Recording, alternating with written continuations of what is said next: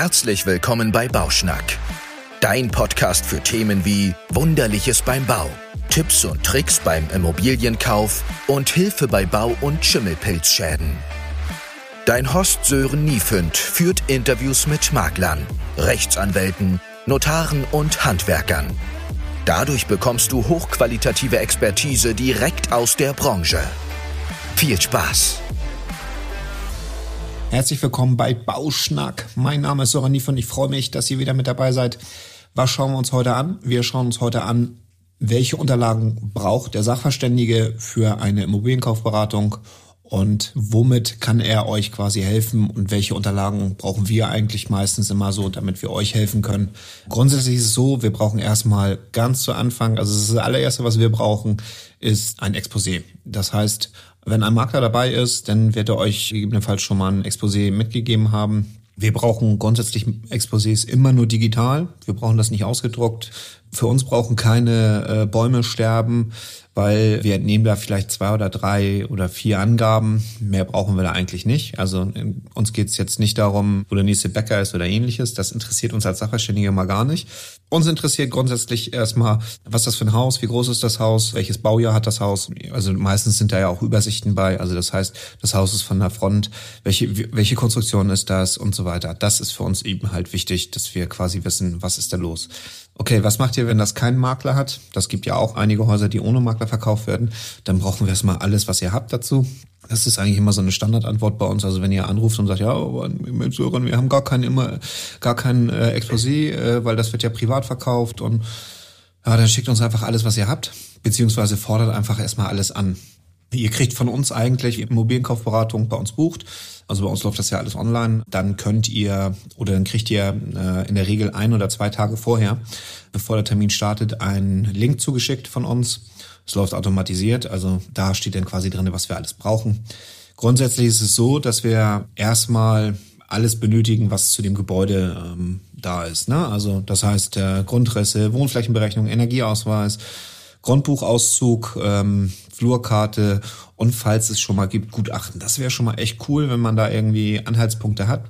Für uns ist jetzt der Grundbuchauszug nicht ganz so interessant, außer vielleicht äh, Grundstücksflächen oder wenn dort äh, schon eingetragen sind irgendwelche ja, Regresse, also äh, ich sag mal Preisminderungsgeschichten, also Wohnrechte und ähnliches, dann ist das dort mit vermerkt und da können wir dann eben halt schon immer Rückschlüsse draus ziehen. Aber für uns ist es mal ganz wichtig, Energieausweis und was ganz häufig fehlt, sind Wohnflächenberechnungen. Also auch im Privaten, also wenn es privat verkauft wird, solltet ihr auf alle Fälle immer eine aktuelle Wohnflächenberechnung anfordern. Sollte die von Anno hast nicht mehr gesehen, nicht mehr vorhanden sein, dann sollte das auf alle Fälle aber nachgeholt werden, weil das ist oder kann Cash in the Tash sein bei euch.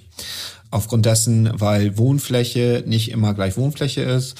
Es gibt äh, baurechtliche Belange. Das heißt, meistens ist es so, dass so ein Dachstuhl zum Beispiel nicht ausgebaut werden durfte zur Wohnfläche, weil alles, was mit Wohnfläche zu tun hat, braucht auch immer Grundstücksfläche. Wenn in dem Bauantrag drinne steht, ah, es ist nur das Erdgeschoss und das Obergeschoss quasi Wohnfläche, dann kann der Dachboden baurechtlich gesehen illegal ausgebaut worden sein und zur Wohnfläche ausgebaut worden sein. Wann ist Wohnfläche erreicht? Wenn Licht, Größe, also das heißt Breite, Länge, Höhe stürmt und wenn Heizung oder es quasi beheizt ist, dann geht man von einem Wohnbereich aus oder einem Aufenthaltsraum und ähm, dann würde das zur Wohnfläche zählen. Hat ein bisschen was mit Brandschutz zu tun. Also auch die Leute im Dachstuhl wollen natürlich gerettet werden. Und ähm, wenn es irgendwie unten brennt, dann kann man da irgendwie schwer raus. Das sind so die gröbsten Sachen, die wir quasi brauchen, damit wir quasi immer das Objekt auch bewerten können. Später im weiteren Verlauf brauchen wir dann oder geben euch dann immer quasi die Hinweise, was ihr dann noch irgendwie benötigen solltet oder anfordern solltet an Unterlagen. Also erstmal jedes Detail, was quasi, was ihr bekommt oder jedes, jedes kleine Schriftstück, was zu dem Gebäude da ist, bekommt, ist echt bares Geld wert. Also sei es irgendwelche alten Zeichnungen, das heißt Grundrisse, Schnitte, Statiken, das ist Cash in a Tash. Statik solltet ihr auf alle Fälle immer mit äh, versuchen zu bekommen wenn ihr irgendwie mal eine Wand rausreißen wollt oder ihr wollt irgendwie eine Tür umbauen und ähnliches, dann ist so eine Statik echt viel wert. Und äh, wenn das neueren Baujahres ist, also das heißt so 2000er, solltet ihr auf, euch auf alle Fälle immer mitgeben lassen, welche Firmen waren daran beteiligt an dem Bau, die man dann eventuell sogar übernehmen kann. Ne? Also ich rede jetzt hier so von Wartungsverträgen und ähnliches. Das heißt, Rechnungen und Wartungsverträge kann man ja auch einfach übernehmen, um dann quasi den Klempner oder den Heizungsinstallateur oder äh, den Dachdecker seines Vertrauens dort quasi wieder, ich sag mal, nicht seines Vertrauens, aber dass man den Dachdecker, den vorherigen Dachdecker, der das Haus schon kennt, oder die Heizungsanlage, oder der Sanitärmann, der quasi schon die Wasseranlagen kennt, dass der quasi immer der gleiche ist. Äh, das spart euch nachher wirklich bar Geld. Und vor allen Dingen wisst ihr auch, was so ein Wartungsvertrag aus den alten Zeiten quasi gekostet hat. Und dann sind meistens keine neuen Wartungsverträge oder ähnliche Preise werden dann von den Installateuren oder von den Heizungsmenschen aufgerufen. Ihr solltet euch auf alle Fälle grundsätzlich immer irgendwelche Abrechnungen mitgeben lassen. Also das heißt, zu den Nebenkosten rede ich jetzt. Also Strom, Wasser, Grundsteuer, Müllentsorgung und so weiter, alles, was ihr dazu findet. Das ist für den Sachverständigen erstmal uninteressant, aber für euch nachher später ist es interessant. Und was wir immer auch äh, mit anfordern, also euch den Tipp geben, dass ihr das äh, mitholt, sind Anliegerbescheinigungen. Das heißt, wenn irgendwie in der Straße an der, von der Stadt, von der Gemeinde irgendwas an der Straße gemacht wird und der Anlieger Anliegerbeiträge bezahlen sollte, dann steht dort quasi was drin, weil hier haftet der Eigentümer, nicht man persönlich, sondern immer der Eigentümer dieser Liegenschaft. Wenn das jetzt so sein sollte, dass der nämlich verkauft, weil die Straße vorne gemacht worden ist und konnte die 30.000 Euro nicht bezahlen, dann solltet ihr das schon einmal wissen, dass dort quasi Anliegerbeiträge gezahlt werden mussten oder müssen. Und dann gibt's entweder, ein, also hier in Hamburg ist es so, dann gibt's eine Anliegerbescheinigung und da steht dann drin, es sind keine Beiträge offen oder Anliegerbescheinigung, es muss gezahlt werden bis zum 40.000 Euro, 10.000 Euro oder ähnliches. Das ist immer ganz wichtig, weil das sind ja Verbindlichkeiten, die mit dem Hauskauf übergehen. Das heißt, wenn ihr das Ding kauft, seid ihr dafür verantwortlich. Und dann wäre es schon cool, wenn ihr dann wisst, okay, da kommen jetzt nochmal irgendwie 10, 15, 20.000 Euro auf euch zu. Nicht, dass da auf einmal der Koffermann steht und sagt, ich hätte gerne jetzt einmal das Haus und äh, ja, klebt da ein Kuckuck drauf. Das will man dann ja auch nicht. Was kann dann aber so ein Bausachverständiger noch benötigen? Das ist erstmal so eine Baubeschreibung. Grundsätzlich sind Baubeschreibungen erstmal Hinweise darauf, wie die Konstruktion aufgebaut worden ist, welche Materialien verwendet worden sind. Ich sag mal, alles, was von 1950 bis 1970 geschrieben ist. Also es gab einige Baubeschreibungen, sind mit der Hand geschrieben, die kann man kaum lesen. Und es gibt welche, die sind mit der Schreibmaschine geschrieben. Das sind meistens dann eher so Standardbaubeschreibungen, die dann einfach nach und nach ergänzt worden sind. Und äh, daraus können wir aber quasi immer schon raussehen, okay, was ist das für eine Konstruktion, äh, wie ist das aufgebaut und welche Mängel können da quasi drauf entstehen an, anhand dieser Konstruktion. Ne? Also sag jetzt mal das, was wir in den 60ern hatten und in den 70ern.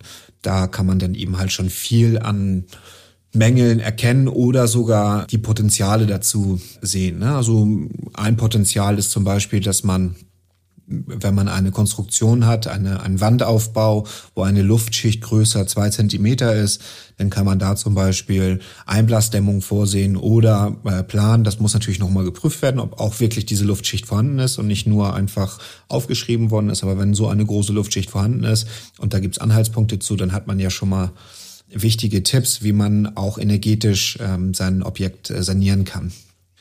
Ja, was ist denn wichtig, was für euch quasi wichtig ist und wie man da ja vorgeht, ist ja, also man kann bei den Maklern eigentlich schon sehen, wie gut die vorbereitet sind und was für ein System man hat oder was die für ein System haben, ist, wenn die Immobiliendokumente im Gesamten übergeben werden und nicht so kleckerweise, so Salamitaktik, ne? So, da haben wir hier nochmal was und dann haben wir da nochmal was und dann weiß man, okay, entweder ist er gerade neu oder äh, ja, das ist jetzt ein Makler, der ein bisschen der zerstreute Professor ist.